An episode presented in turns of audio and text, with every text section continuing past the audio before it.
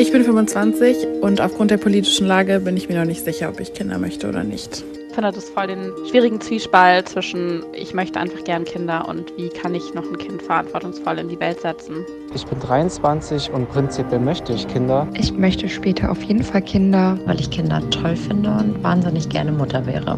Ich bin 26 Jahre alt und ich möchte keine Kinder. Weil ich es nicht verantworten könnte, ein Kind überbevölkerte Welt zu setzen. Ich bin 23 und ich bin mir noch nicht sicher, ob ich mal Kinder will. Weil die Welt, die wird nicht zu etwas Besserem, sondern sie verschlechtert sich immer mehr. So klingt es, wenn wir unser Umfeld fragen, wollt ihr Kinder? Ich weiß ja nicht, wie es euch damit geht, aber ich finde das echt nicht leicht. Ich bin 24 und ich bin mir noch ziemlich unsicher, ob ich überhaupt Kinder möchte. Ich bin Jacqueline. Hi. Hey, und ich bin Justus. Ich bin auch 24 Jahre alt, aber bei mir ist es ein bisschen anders. Ich weiß, ich will irgendwann mal Kinder haben, aber um ehrlich zu sein, ich weiß auch nicht so ganz, ob ich dafür auch bereit bin und ob ich wirklich weiß, was dann auf mich zukommt. Ich bin mir aber ziemlich sicher, und ich, das haben wir auch gerade beim Einspieler gehört, dass es auch vielen anderen genauso geht. Ich bin zusammen mit Jacqueline der Host von diesem Podcast. Schön, dass ihr dabei seid. Wir haben viel vor, denn wir wollen in diesem Podcast mit jungen Menschen, Eltern und Expertinnen sprechen, die mehr von der Sache verstehen als wir. Das haben Justus und ich aber natürlich nicht alleine gemacht. Wir haben ein Team, mit dem wir recherchieren und Interviews führen, die auch mal zu uns ins Studio kommen werden, uns Fakten, Infos und Töne liefern. Wir werden klären, was ist ein Kinderwunsch? Was passiert eigentlich im Kreissaal? Wie bekommen queere Paare Kinder? Und wie geht man mit Gewalt bei der Geburt um? Und am Ende von diesem Podcast wollen Justus und ich beide schlauer sein als jetzt. Wir wollen wissen, wollen wir wirklich Kinder oder doch nicht? Wir freuen uns, dass ihr dabei seid. Das ist unter anderen Umständen der Geburtspodcast für Zweifelnde. So, jetzt mal zu den Basics. Wir sind jung und wir sprechen über das Kinderkriegen, weil wir gerade zumindest biologisch in der Topform dafür sind. Ich bin mir aber eben unsicher, ob ich das möchte. Ich kann mir zwar vorstellen, dass ich mal jemanden kennenlerne, bei dem ich dann sage, oh ja, jetzt möchte ich doch Kinder, aber momentan einfach noch gar nicht. Okay, ja, also ich habe ja gerade schon gesagt, ich bin mir ziemlich sicher, dass ich irgendwann mal Kinder will. Aber ja, ich denke mir auch, ein bisschen Zeit hat das noch. Und wie machst du das für dich fest? Also woher weißt du, dass es jetzt noch nicht passt? Ähm, das mache ich fest an, ja, an so einer kleinen Geschichte. Ähm, erzähl, du, bitte kenn, erzähl. kennen vielleicht auch andere. Ähm, geplatztes Kondom. Ähm, bei mir passiert letztens und die Frau, mit der ich geschlafen habe, ähm, die war völlig aufgelöst. Und ich hingegen war so, hm, ja gut, ist jetzt passiert. Ähm, und ein paar Stunden danach habe ich mir gedacht, boah, Justus, du Vollpfosten. Ey, ich hatte so ein Brett vor dem Kopf, dass, also diese, dieser Unterschied, so, sie war sich völlig im Klaren, was es bedeutet, ähm, so die, diese Geburt und was so eine Schwangerschaft aus, also was es bedeuten würde.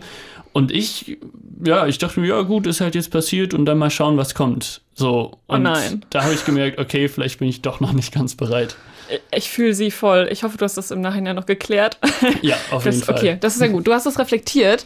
Was mir in der ganzen Sache so ein bisschen fehlt, wie entscheidet man denn jetzt, ob man überhaupt Kinder möchte? Und deswegen sprechen wir in der Folge jetzt genau darüber. Genau, aber kleiner Disclaimer, wir sprechen in dieser Folge nur darüber, wie es ist, wenn man sich bewusst für oder gegen Kinder entscheidet. Klar ist ja auch, Frauen werden auch ungeplant oder sogar ungewollt schwanger. Darum geht es in dieser Podcast-Folge nicht. Trotzdem habe ich so das Gefühl, die Sache mit dem Kinderkriegen, die wird schon so Status quo-mäßig irgendwie gesetzt. Und ich hatte da mit meiner Mutter auch schon den Moment, den sicher schon viele hatten. Sie hat mich so angestupst und es war vielleicht auch so ein bisschen Spaß, aber sie hat mich halt so gefragt, und Jacqueline, wie wär's mal mit Enkeln? no pressure, ne? ja, no pressure. Also ich weiß, sie würde sich freuen. Ähm, und das ist irgendwie auch schön, aber gleichzeitig weiß ich natürlich auch nicht, wie sie jetzt damit umgehen würde, wenn ich sagen würde, nö, Mama, also eigentlich möchte ich gar keine Kinder. Gleichzeitig habe ich ja jetzt für mich auch noch keinen Druck, dass ich mich jetzt für oder gegen Kinder entscheiden muss, also endgültig. Felix Geschwinder, der hat aber genau das gemacht. Der ist 25 Jahre alt, also genau in unserem Alter und hat sich mit 21 sterilisieren lassen. Ich habe mich sterilisieren lassen, weil ich Kinder gern habe und äh, ihnen deswegen diese Welt gerne ersparen würde. Ha, krass. Krass, oder? Ja, also richtig, also das kann man nicht mehr rückgängig machen dann. Ah, das ist so eine Sache mit der Sterilisation. Also eigentlich ähm, kann man, also du kannst es schon rückgängig machen, aber du hast halt keine Erfolgsgarantie. Also das, kein Arzt, keine Ärztin wird dir sagen, ja klar, easy kriegen wir hin. Äh, da musst du eigentlich eher Glück haben. Okay, also ich gehe zum Arzt, Tür auf, ich gehe rein, Tür zu, halbe Stunde später, ich komme raus und krieg nie wieder Kinder wahrscheinlich. Ja, so ungefähr. Und ich war da mal neugierig. Ich habe mir das mal auf YouTube angeschaut. Ähm, und das kann man mit einer OP machen, Vollnarkose. Meistens ist es aber eine örtliche Betäubung. Äh, es gibt auch unterschiedliche Arten. Ich habe mir jetzt mal eine Sterilisation mit Skalpell angeschaut. Oh Gott. Und du kannst dir das so vorstellen. Also, da ist alles abgedeckt mit einem Tuch und nur der Hoden guckt raus. Und dann gehen die da mit einem Skalpell ran und setzen einen ganz kleinen Schnitt und äh, holen da die Samenleiter raus und äh, da klemmen sie dann links und rechts was ab und dann schneiden sie das Stück auch ab. Und der Vergleich tut mir jetzt total leid, aber das sieht wirklich aus wie eine weichgekochte Spaghetti. und dann, naja, dann wird der Samenleiter eben durchtrennt, die Enden werden verödet und dann wird das wieder zugemacht. Wie, wie geht's dir damit? Ich bin ganz froh, dass ich nicht äh, so richtig zum Mittag gegessen habe und vor allem keine Spaghetti. ähm, aber also, ich finde vor allem äh, immer noch so ein bisschen das, was Felix gesagt hat. Also dieser Schritt, er hat ein bis zwei Jahre gebraucht, bis er wirklich gesagt hat, okay, ich mache das jetzt, ich lasse mich sterilisieren. Und der Vorteil für ihn ist ja auch, dass er sich sicher sein kann, dass er keine Kinder mehr zeugt. Ja, und ich glaube, er hat sich das auch wirklich gut überlegt. Ich werde ja immer noch so, hm, ja, vielleicht kann man es ja noch rückgängig machen. Felix sagt aber, dass er sich das gar nicht vorstellen kann, seine Sterilisation wieder rückgängig zu machen. Natürlich denke ich da öfter dran oder werde danach gefragt, aber ich hatte jetzt noch nie einen Moment, wo ich dachte, oh, jetzt will ich es irgendwie rückgängig machen. Und ähm, also ich war seitdem auch nochmal neu verliebt und so weiter. Und äh, da ist es ja vielleicht dann so, dass man irgendwie mit neuer Partnerin oder Partner nochmal den Wunsch hat, sich irgendwie, genau, nochmal zu vermehren irgendwie. Aber ähm, da hatte ich noch nie den ernsthaften Moment, dass ich dachte, oh ja, jetzt ähm, denke ich nochmal darüber nach, das rückgängig zu machen. Ähm, ganz im Gegenteil eigentlich. Das heißt, er ist total cool mit der Entscheidung, obwohl er sogar zwischendurch auch mal neu verliebt war. Und das finde ich total spannend, weil wenn ich an mich denke, oder das geht ja auch vielen anderen so, gerade in dieser Honeymoon-Phase, da ist man ja doch irgendwie mal so emotional, dass man irgendwie Dinge plant, die total weit weg sind noch. Ja, voll. Oder stell dir vor, du lernst einen Partner, eine Partnerin kennen und die haben richtig Bock auf Kinder und du liebst sie oder ihn und dann steht dir auf einmal diese dumme Sterilisation von vor ein paar Jahren im Weg. Ja, so, hey, ich bin übrigens sterilisiert.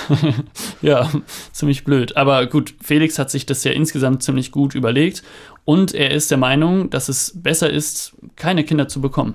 Als Zeugen der Eltern ist es eben so, dass man die Kinder ähm, in diese Welt wirft, ohne zu wissen, eben, wie das ausgehen wird für die Kinder. Also ob sie ein schönes Leben haben werden oder ob sie ein ähm, Leben haben werden, das sie nicht lebenswert finden. Und das ist ein ziemlich riskantes Experiment. Riskantes Experiment. Ich bin da erstmal drüber gestolpert. Aber bei Felix ist das so, er sagt über sich selbst, dass er Antinatalist ist. Also oh. das bedeutet, er lebt nach der Philosophie des Antinatalismus. Und okay, damit ist er auch nicht genau alleine. Was heißt das jetzt? Ich, ich habe das ehrlich gesagt davor auch noch nie gehört. Latein, Griechisch? Ja, das ist Lateinisch. Das kommt von Natalis, also zur Geburt gehörig, und dann Antinatalismus, also irgendwie so gegen die Geburt. Und das ist eigentlich das so eine Art Aktivismus, der eben fordert, dass Menschen keine Kinder kriegen sollen. Das heißt, da steckt sogar mehr dahinter. Also es gibt auf jeden Fall unterschiedliche Strömungen. Also es gibt äh, da zum Beispiel auch Klimaaktivistinnen, die eben dann sagen, um das Klima zu schützen, bekommen wir keine Kinder. Und Felix Ansatz ist da aber eher oder sein Verständnis davon, dass er sagt, es gibt eben schon genug Menschen auf der Welt, die Hilfe brauchen. Und deswegen möchte er halt die ganze Zeit und Energie und Geld und alles, was er halt so hat, das möchte er eben diesen Menschen widmen. Und deswegen ist Kinderkriegen für ihn auch nichts Positives. Ich würde das eben antinatalistisch anders framen, anders rahmen und sagen, es ist erstmal ein egozentrischer Akt, ähm, wenn man sich vermehrt und wenn man ein Kind zeugt. Ähm, und dann kann man für das Kind da sein, aber vorher ist es eben irgendwie auch ein Abwenden von der Welt. Ähm, die Welt schreit laut genug, glaube ich, eigentlich, ähm, nach Hilfe an vielen Stellen. Und man wendet sich ab und macht eben sein eigenes Kind. Und das ist eben ziemlich egozentrisch auf eine Weise. Erstmal jetzt nicht werten gesagt, sondern ist halt eine Entscheidung, die man so treffen kann, finde ich. Aber es wird halt von christlichen Personen vielleicht auch oft anders geframed. Die sagen dann, sie, weiß nicht, praktizieren den Willen Gottes oder so oder praktizieren Nächstenliebe oder sie sind ja so selbstlos und deswegen kriegen sie Kinder.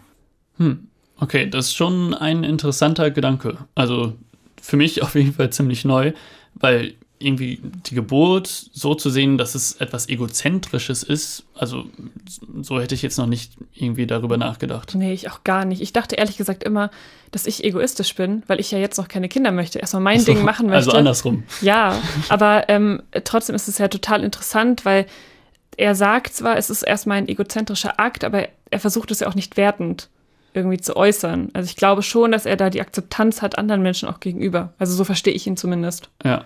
Stimmt. Ich habe mich halt im Gespräch mit ihm dann auch gefragt, wie er mit seiner eigenen Geburt umgeht oder auch wie er mit seinen Eltern umgeht. Und er meinte da halt wirklich zu mir, dass er lieber nicht geboren worden wäre. Echt? Ja, obwohl sein Leben gut ist. Und das, ähm, das hat mich auch total überrascht. Aber das ist einfach ähm, sein Verständnis von der Welt und dementsprechend ist das Verhältnis zu seinen Eltern auch mehr funktional. Boah, für die Eltern natürlich dann vielleicht auch nicht so leicht, aber auf jeden Fall, ja, interessanter Gedanke, äh, spannender Ansatz. Würdest du denn sagen, bist du deinen Eltern dankbar, dass du auf der Welt bist? Also, ich glaube, wahrscheinlich habe ich mich dafür viel zu wenig bedankt bisher. Also, ich mache das leider nicht WhatsApp. jeden Tag. Ja. Danke. Ja, jeden Tag. Äh, also prinzipiell schon, aber ich habe das noch nie hinterfragt. Und du?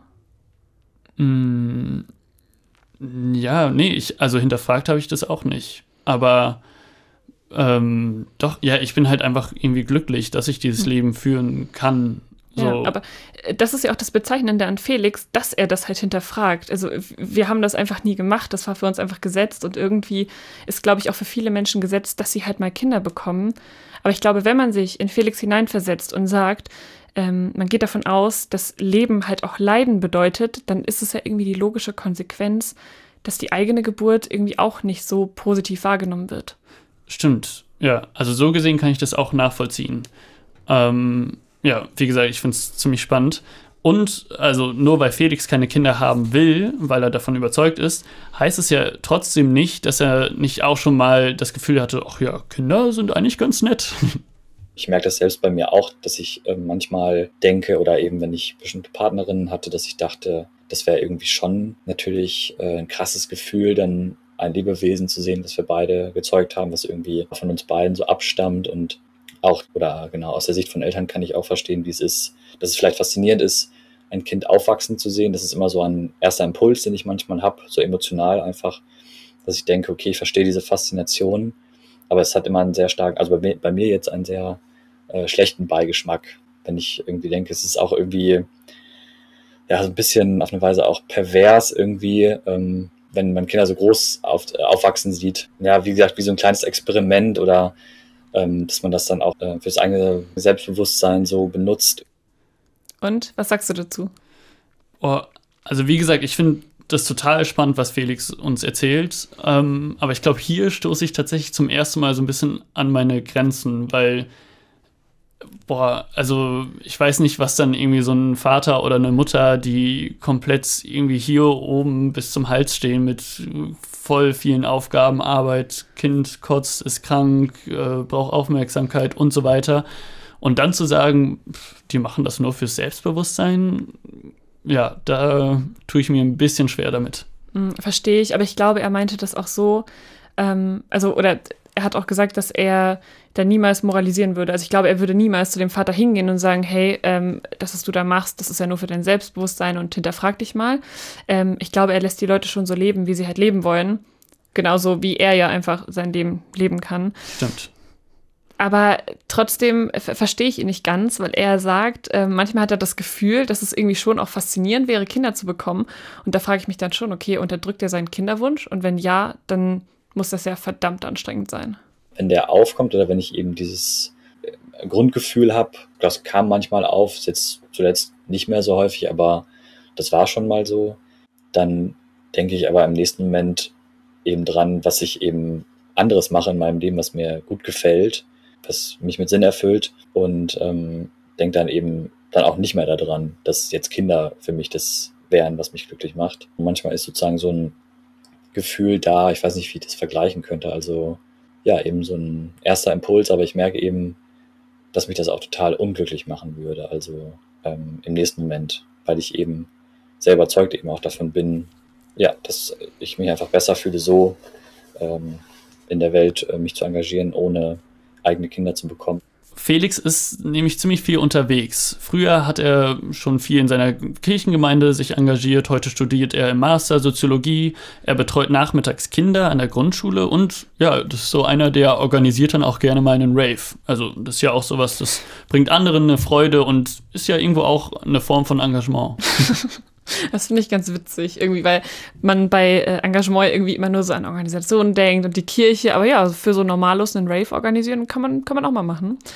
Ähm, ich glaube, was ich für mich von ihm mitnehme, ist, dass es Menschen gibt, die sagen, ähm, ich nehme die Welt irgendwie schlecht wahr und deshalb entscheide ich mich jetzt einfach gegen Kinder. Und ich finde, da hat er auch einen Punkt und das ist auch total legitim. Ich glaube nur, für mich wäre das einfach nichts, weil ich mich jetzt noch nicht festlegen könnte wenn ich mich jetzt sterilisieren lassen würde, dann hätte ich Angst, dass ich das irgendwann mal bereue, wenn ich an einem anderen Punkt im Leben stehe. Ja, voll. Also irgendwie so eine endgültige Entscheidung zu treffen, also das, da brauchst du auch wirklich Mut für. Und das könnte ich, also auch, das kommt für mich ja gerade überhaupt nicht in Frage, aber selbst wenn, das könnte ich auch nicht. Ähm, aber trotzdem muss ich sagen, interessanter Ansatz und spannende Gedanken, die der Felix da hat. Okay, Felix ist sich also ziemlich sicher. Ich glaube, das haben wir verstanden.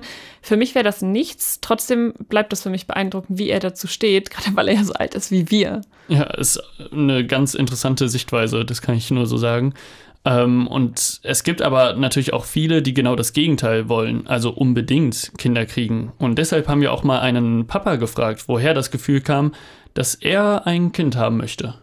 Äh, ich glaube, das war einfach schon immer irgendwie da. Also kann ich gar nicht wirklich beschreiben. Also das hat sich auch nicht dann erst entwickelt. Ich wusste das schon immer, glaube ich. Auch schon als ich Kind war, wusste ich, ah ja, später habe ich ja auch Kinder und das war irgendwie immer klar. Marc Leonard ist 35 Jahre alt und vor knapp drei Jahren ist er das erste Mal Papa geworden. Und für ihn ist das sowas ganz Natürliches. Also auch der Wunsch, dass er selbst mal Opa wird. Ja, und er sagt über sich selbst auch, dass er wirklich Papa aus Leidenschaft ist. Oh Gott, das klingt so hochtrabend. ja, also es steht auf seinem Blog so, er ist nämlich Papa-Blogger und auch auf Insta unterwegs. Da teilt er alles Mögliche rund ums Vatersein. Und im Gegensatz zu Felix wünscht er sich auch, dass sein Familienstammbaum immer weiter wächst. Äh, oder nicht immer weiter, aber zumindest weiter wächst. Und ja, ein klein bisschen so wie Marc geht es mir zumindest auch. Also ich habe vier Geschwister, ist auch schon mal eine Menge. Ja, da ist immer was los gewesen. Äh, ja, eine große Familie einfach. Ähm, und ich sehe bei meinen Eltern, und das muss ich auch ganz ehrlich sagen, ähm, wie, wie die es genießen, so viele Kinder um sich herum zu haben. Und vielleicht rührt daher auch so ein bisschen meine Stimmung, dass ich nichts gegen Kinder hätte. Also ich kann mir das auch schön vorstellen, wenn da immer was los ist zu Hause, aber ich glaube, es ist irgendwie auch Stress. Also es ist ja biologischer Stress. Wenn ich vier Kinder haben wollen will, dann muss ich ja jetzt schon anfangen. Ach so, ja, das Sonst stimmt. wird das nichts. Also das, das ist eine sportliche Geschichte. Ähm, gut, Marc hat jetzt erst einen Sohn. Und äh, was bei ihm auch noch ganz interessant ist, er hat promoviert und zwar an der TU Darmstadt und zwar in Elektro- und Informationstechnik.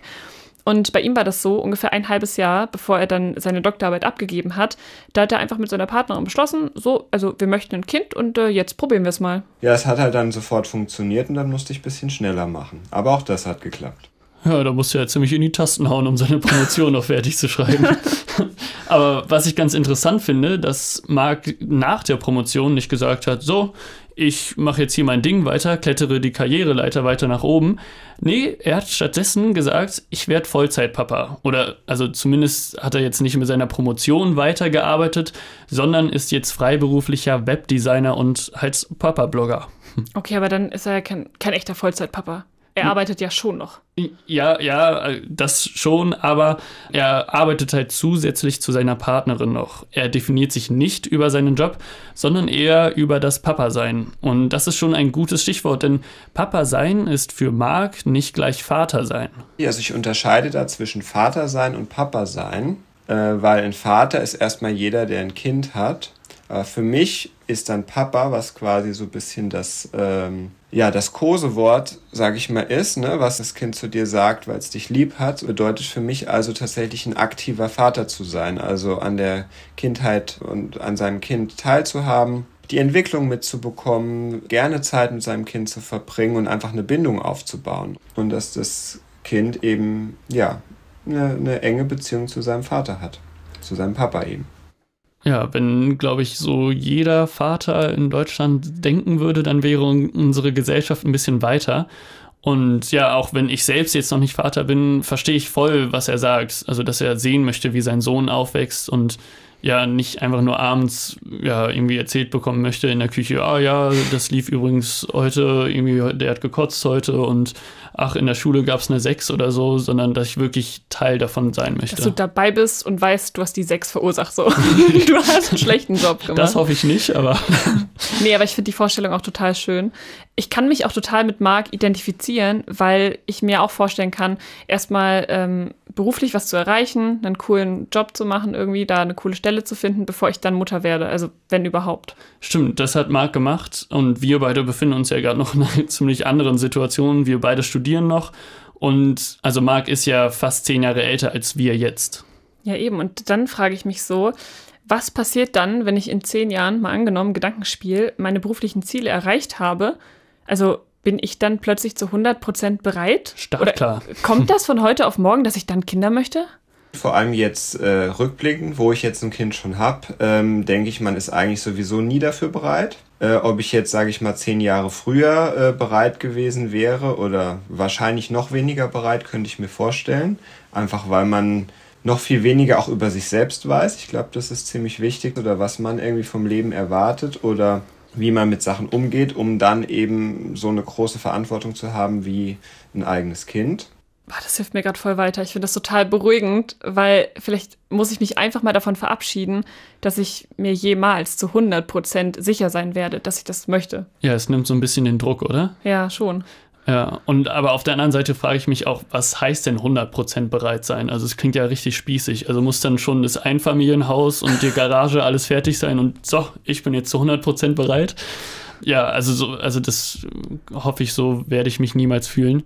Wenn ich jetzt aber auch an das große Ganze denke, dann gibt es ja auch noch irgendwie ganz andere ja, Umstände, die diese Entscheidung Kinder kriegen ja oder nein beeinflussen können. Du meinst so Krisen und so, Corona. Genau. Corona, Corona war auch bei Marc so ein Ding. Äh, sein Sohn wurde nämlich ein Jahr vor der Corona-Pandemie geboren und das hat natürlich einiges verändert, was das erste Jahr angeht. Wir konnten seinen ersten Geburtstag äh, leider nur zu zweit oder zu dritt feiern, weil das der erste Tag vom ersten Lockdown in Deutschland war, sein Geburtstag. Das heißt, wir haben alle wieder ausgeladen, Großeltern und sonst was, weil man ja zu dem Zeitpunkt auch einfach noch gar nicht wusste, kann man das irgendwie mit Sicherheitsvorkehrungen machen oder nicht. Das heißt, wäre es ein Jahr später gewesen, dann hätten wir höchstwahrscheinlich nochmal gewartet, weil ähm, das ja nochmal so eine große Unsicherheit gebracht hat, einfach. Und auch einfach dann, ähm, ja, die Vorstellung, ähm, auch für meine Frau, dann irgendwie im Krankenhaus zu sein, ne, mit den ganzen verschärften Sicherheitsvorkehrungen, dann hätte ich nicht dabei sein dürfen. Okay, also so eine große Krise wie die Corona-Krise kann echt dazu führen, dass Leute wie Marc doch nochmal vielleicht sich das anders überlegen und ja, vielleicht die Babyfrage nach hinten verschieben. Sofern man das vorausplanen kann, ne? Ich meine, ist ja nur spekulativ, aber an, am Anfang war ja auch nicht klar, wie krass das wird, wie lange das dauert. Ja. Und es gibt ja nicht nur die Corona-Krise, ich meine, denk mal an die Klimakrise, die gibt es auch noch. Also es gibt immer was, ne, wo man sagen kann, naja, ob man in die Welt irgendwie noch Kinder setzen soll und auch Klimawandel und tralala. Ich denke, so diese ganzen Themen, die ja auch einfach nicht weggehen, die einfach immer da sind, nur halt manchmal nicht ganz so laut in den Nachrichten, weil es jetzt gerade keine akute Krise gibt, sondern einfach nur so die allgemeine immer die immer da ist. Davon muss man sich wahrscheinlich versuchen, so ein bisschen frei zu machen. Also weniger Nachrichten gucken hilft da, glaube ich. Und dann muss man, glaube ich, so ein bisschen gucken, so für sein äh, tägliches Leben so und so den, den eigenen Umkreis ist es da irgendwie möglich und sinnvoll, äh, dass man da irgendwie ja gut leben kann oder sich vorstellen kann, irgendwie eine Familie aufzubauen, ein Kind großzuziehen. Also weniger Nachrichten gucken ist jetzt für uns beide angehende Journalistinnen vielleicht ein bisschen schwierig. Ein bisschen. Aber es das heißt ja jetzt aber nicht, dass Marc Menschen nicht verstehen kann, die wegen dem Klimawandel oder anderen Krisen keine Kinder wollen. Er sagt aber auch, dass sein Kinderwunsch einfach größer gewesen ist als die Angst vor Krisen. Und ich persönlich kann das voll und ganz unterschreiben. Ich finde das auch total legitim. Also er sieht die Krisen, aber er wird sich, er würde einfach trotzdem ein Kind haben wollen, zeugen wollen. Und wir haben auch Felix gefragt, der ja Antinatalist ist, wie er das findet. Wenn er sagt, das ist eben, er nimmt diese Krisen wahr und möchte aber trotzdem eben sein eigenes Ding fahren, dann finde ich, muss ich das. Es fällt mir manchmal emotional schwer, aber dann muss ich das, ihn, muss ich das akzeptieren auf eine Weise, weil ich ihm nichts vorschreiben kann, wie er sich dieser, wie er sich in dieser Welt verhält und äh, wie er sich da, wie er da zu fühlen hat, wie er da zu handeln hat. Also, wir sehen, so eine Entscheidung, Kinder ja oder nein, ist eine ziemlich individuelle Entscheidung. Und die beiden haben sich komplett unterschiedlich entschieden, aber sie respektieren die gegensätzlichen Meinungen. Und ich hatte auch voll so das Gefühl, dass Marc so der gefühlvolle Papa ist. Also der irgendwie auch gar nicht richtig beschreiben kann, woher denn dieser Kinderwunsch kommt, aber es ist für ihn einfach so ein natürliches Gefühl. Und ich weiß nicht, aber du sagst ja auch, dass du Kinder möchtest. Ist das für dich auch so? Ob ich auch so ein Gefühl habe? Ja. Also wenn du sagst, du möchtest prinzipiell mal Kinder, wie ist das für dich? Ähm, also vielleicht lässt sich das so an meinem Lebenstraum, den ich als Jugendlicher immer hatte, festmachen. Ähm, der da wäre? der wäre, dass ich, ich irgendwie, ich will nicht irgendwie beruflichen Erfolg oder so haben, sondern ich will irgendwann in meinem Sessel als Opa sitzen und meine kleinen Enkelkinder sitzen um mir, äh, um, sitzen um mich herum und ja, vielleicht hören die mir zu, vielleicht spielen die aber auch mit dem Teppich, quatschen miteinander, aber ich würde da sitzen und wäre glücklich. Und das impliziert ja, dass ich irgendwann mal Enkelkinder, also Kinder haben werde. Ja. Vielleicht ist das dieses Gefühl. Ja, ich glaube auch, für Enkelkinder brauchst du erstmal Kinder. aber ich glaube, ähm, das klingt irgendwie schon ähnlich wie Marc. Das passt.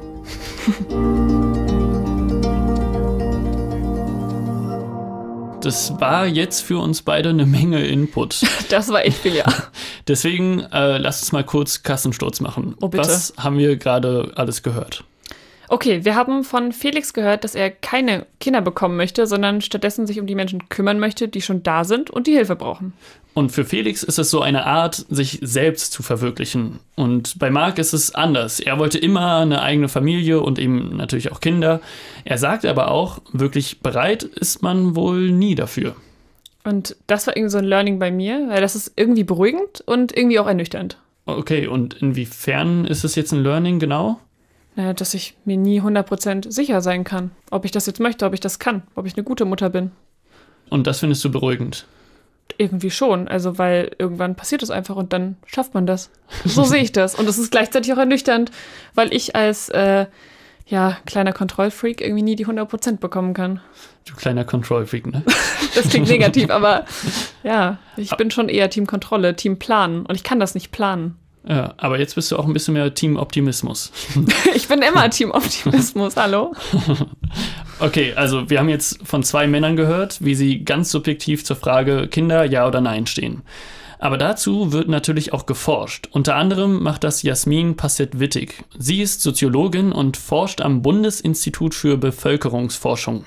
Sie beschäftigt sich dort mit Familie und Fruchtbarkeit. So, Jacqueline, jetzt erzähl mal, wie optimistisch bist du? Karten auf den Tisch, wie viele Kinder willst du mal haben? Oh Gott. Also wenn ich Kinder bekomme, äh, und wenn wir davon ausgehen, dass ich jetzt nicht so viel Zeit habe, dass ich vier Kinder bekommen kann, dann fände ich zwei ganz nett, wenn. Okay. Eins wäre doof, eins alleine eins ist immer doof. doof ja. Und äh, bei dir so? Ähm, ja, bei mir, ja, ich habe ja so ein bisschen, weil ich halt hier mit vier Geschwister und so, habe ich so ein bisschen den Ruf, dass ich auch genauso viele Kinder haben möchte. Ui. So ganz so ist es natürlich nicht, aber ich muss schon sagen, mindestens zwei wären schon gut. Ähm, dann sind wir näher aneinander, als wir dachten. Genau. Und aber ich muss natürlich auch sagen, dazu gehört dann auch noch eine Partnerin. Ich, das kann ich nicht allein entscheiden. Ja, ich, die brauchst du, glaube ich, schon. Aber das ist wirklich ganz spannend, ähm, weil wir Jasmin Passet-Wittig gefragt haben, ähm, wie das denn in Deutschland generell aussieht. Und sie hat gesagt, dass wir hier eine relativ starke Zwei-Kind-Norm haben. Und das sind ja du und ich. Denn das bedeutet, im Schnitt wünschen sich die Deutschen zwei Kinder. Allerdings haben wir auf der anderen Seite halt auch einen anderen Trend, nämlich die Kinderlosigkeit nimmt immer mehr zu. Äh, damit entsteht auch über die Zeit halt eben eine höhere Akzeptanz des Lebensmodells kinderlos. Diese beiden Entwicklungen laufen aber auch eben parallel. Das eine schließt das andere eben ja nicht aus. Das heißt, also entweder kinderlos oder wenn Kinder, dann so zwei. Und äh, ich hatte auch wirklich mal eine Phase, wo ich auch dachte, ich bekomme wirklich mal zwei Kinder. Also es ist auch immer so phasenmäßig. Ich dachte mal, ich bekomme zwei. Jetzt bin ich eher so, oh Gott, ich schaffe keins. Aber hoch und runter. Ähm, ja, wie gesagt, das, das hängt vom Beruf ab. Mal schauen. Okay, und also damit würdest du ja dann auch im Trend liegen, denn Frauen sind bei ihrer ersten Geburt in Deutschland nämlich durchschnittlich etwa 30 Jahre alt und Männer sind dann sogar noch ein Stückchen älter, die sind dann 33 Jahre alt. Bei unseren Großeltern oder zumindest bei meinen war es noch ziemlich anders, die waren Mitte 20.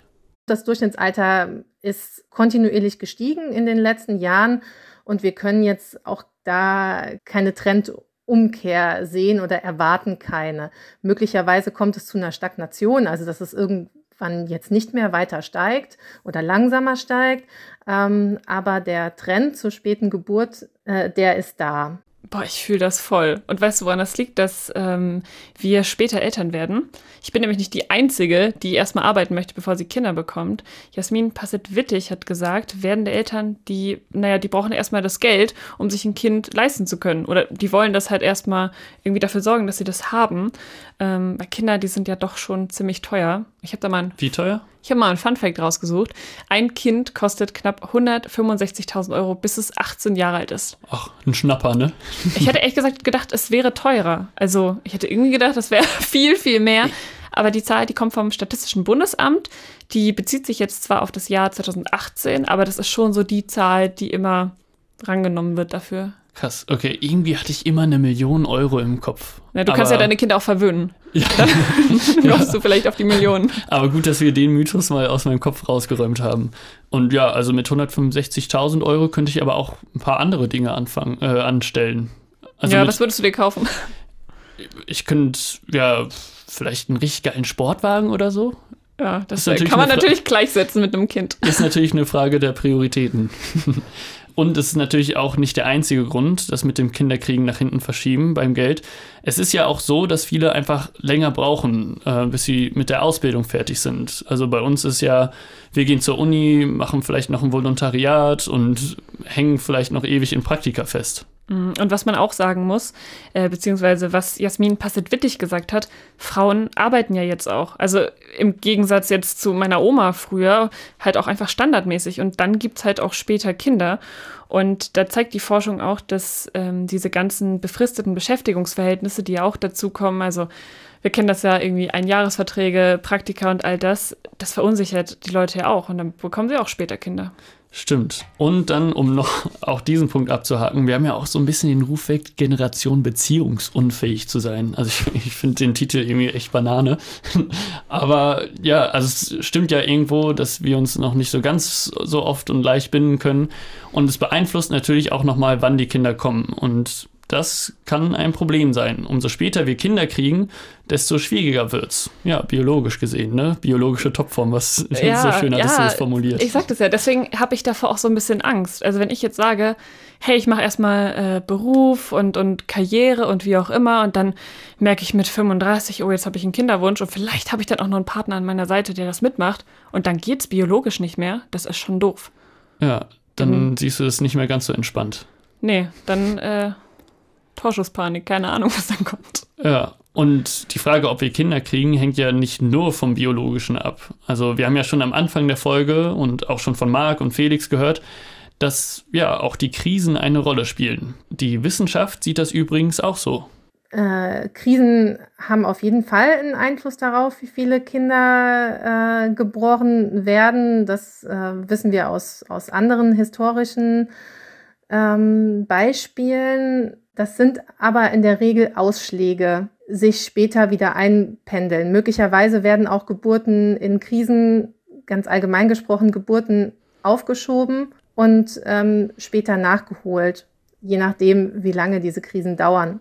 Das passt ja auch zu dem, was Marc gesagt hat. Für den wäre die Corona-Pandemie ja auch ein Grund gewesen zu sagen, ich kriege jetzt später Kinder. Und generell war es ja auch in Deutschland so, am Anfang von der Pandemie ähm, dachten wir eigentlich eher einen anderen Trend, die Studien dazu laufen zwar noch, aber es gibt schon Zahlen vom Statistischen Bundesamt und die zeigen, dass 2021 ca. 25.000 Kinder mehr geboren worden sind als in den Jahren davor. Diese also, Corona-Babys. Diese Corona-Babys, ja. Und du musst dir vorstellen, 25.000, das sind mehr Menschen, als in die Langzess Arena in Köln passen. Also zumindest was die Sitzplätze angeht. Das ist schon eine ordentliche Menge, die da mehr produziert wurde. Das ist eine Nummer, ja. Lockdown Langeweile, ne? Ja. Aber natürlich kann man da auch irgendwie nicht nur Corona dafür verantwortlich machen, aber es scheint schon so, dass die Krise da einiges dafür getan hat. Ja, aber Krise ist ja nicht gleich Krise. Also es gibt ja ganz verschiedene, die wir gerade erleben. Hungersnot, Finanzkrise, Klimakrise. Aber nehmen wir jetzt einfach mal die Klimakrise raus. Da gibt es verschiedene Gründe, warum Menschen deswegen keine Kinder kriegen. Es gibt ja beispielsweise die Birth Strike Bewegung. Die funktioniert nach dem Motto Kinder frei für ein besseres Klima. Aber manche Menschen wollen auch einfach keine Kinder mehr in die Welt setzen, um sie vor den Klimafolgen zu schützen. Also ja, ein bisschen andersherum quasi. Mm, es erinnert mich auch so ein bisschen an Felix. Ähm, und ich hatte da mit meiner Mutter auch mal so ein Gespräch, die hat nämlich so was ähnliches gesagt.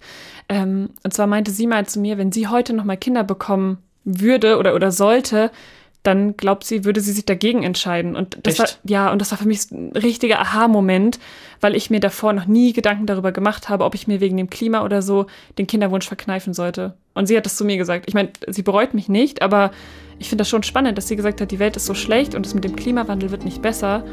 Sie wird sich anders entscheiden.